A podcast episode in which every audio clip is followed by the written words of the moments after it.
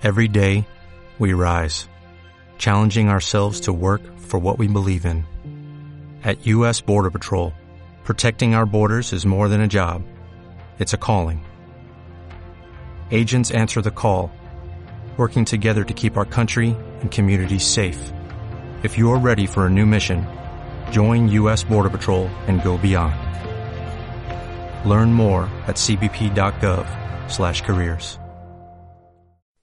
Bienvenidos al podcast Mago de Ads, un podcast creado para hablar de marketing, estrategias, negocios y todo lo relacionado con la vida de un simple autónomo. Vamos dentro. ¿Qué pasó, gente? Bienvenidos al quinto episodio de, Mago de Ads. Eh, muy contento de estar aquí y vamos a hablar un poquito de cómo conseguir tus primeros clientes. En los episodios anteriores os conté cómo eh, funcionaba Facebook Ads, ¿vale? Una guía de la jerarquía de Facebook Ads un poquito, los tipos de objetivos, etc. Pero hoy te quiero hablar de, bueno, si te dedicas al marketing digital, si estás entrando al mundo online o, bueno, cualquier profesión que quieras ser freelance, trabajar para ti mismo, Em, pues eh, vamos a valorar cómo conseguir tus primeros clientes. Este podcast está hecho en base a mi experiencia y lo que a mí me ha funcionado. Probablemente existan muchas más técnicas y seguro que mejores para eh, conseguir tus primeros clientes, ¿no? Pero bueno, yo me remonto a 2017, ¿vale? Yo empecé a hacer Facebook Ads de forma más frecuente, ¿vale? Por, el dropshipping y empecé a vender y a hacer estrategias que funcionaban. Entonces ya ahí tenía una prueba de que mis estrategias funcionaban. ¿vale? Entonces mi primer consejo es cuando tú vayas a captar tus primeros clientes, eh, si te has formado por ejemplo en diseño web, crea tus webs primero, crea varias webs, invierte dinero, créalas y quizás hasta puedes monetizarlas. Pero eh, te recomiendo que a lo que te vayas a dedicar siempre tengas algo de prueba para mostrar. Para mí, por ejemplo, un título de nada me vale si la persona que me va a hacer una web me la hace y se cae, ¿vale?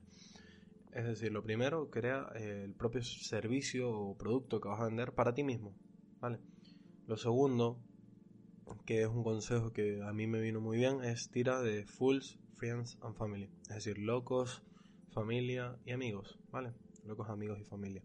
¿Por qué? Porque estas personas, bueno, tienden a apoyarte eh, de una forma más, más simple, confían más en ti, no tienes que demostrarles mucho y te recomiendo que hagas cosillas, algunas cositas gratis, ¿vale? Porque eso te va a servir para hacer un portafolio y eso luego pues te va a provocar que tener un portafolio es poder mostrárselo a personas que no conocen y aumentar eh, tu credibilidad. Lo, tercero que te recomiendo, ¿vale? Crea un currículum vitae, pero no el típico donde pones todo lo que has estudiado y todos los trabajos que has estado, ¿vale? Quiero, eh, quiero que crees un currículum donde, eh, bueno, expliques las formaciones que has adquirido, los trabajos como freelance que has adquirido y ahí vas a incluir los servicios que has hecho para ti mismo como freelance. O sea, tú te has contratado a ti mismo para hacer, pues yo en mi caso, en mi currículum, cuando el primero que hice, puse eh, freelance como campañas de Ads y esas campañas me las había hecho a mí mismo. Y Fulls Friend and Family, los trabajos que hayas hecho para ellos. Da igual si son remunerados o no. Al final lo que te interesa es coger eh, experiencia. Entonces te recomendaría que añadas eh, todo eso en tu currículum. Luego también el currículum es muy importante, el apartado de, la formación. Y si es verdad que muchas personas que se dedican al mundo digital o que están empezando el mundo digital eh, no crean, eh, no tienen títulos de, de, universidades, de escuelas. Entonces es el momento de tomar toda esa formación que hemos adquirido, ¿vale? También de forma autodidacta la podemos poner, pero en cursos, plataformas como Udemy, eh, Creana, eh, Doméstica, ¿vale? Todas estas plataformas podemos poner los cursos que hemos tomado, que bastante bien, o cursos eh, máster que a lo mejor hemos tomado como el de Power MBA o cualquier cosa, lo metemos ahí dentro de nuestro currículum para que vea que tenemos un bagaje de formación, ¿vale? Luego también yo en mi caso añadí las redes sociales y mi página web para que pudiesen ver el tipo, los tipos de trabajo que ya había hecho de forma más detallada, ¿vale? Porque en un currículum tú pones, he trabajado en este proyecto, ¿vale? Pero no te extiende. Y en tu web, pues por ejemplo, puedes añadir ese portafolio de forma más extensa. Así que esas son eh, las recomendaciones que yo te hago respecto al currículum. Pero ahora vamos a ver eh, la siguiente que yo te hago, que es ser un becario, ¿vale? O sea, algo que a mí me ha pasado mucho y que me ha funcionado mucho es enviar correos a em, personas que están muy por encima de mí y decirles, quiero que pruebes mi servicio eh, totalmente gratuito, ¿vale? Y si te gusta, ya luego podemos hablar de una remuneración. Normalmente, si tu servicio es bueno, tu servicio le da una rentabilidad, se va a quedar trabajando contigo.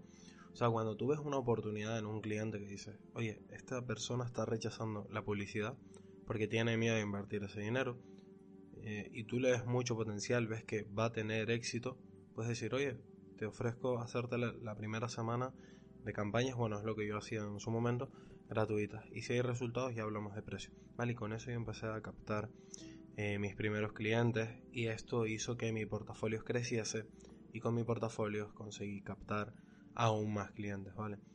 Y el quinto consejo es eh, trabaja más barato.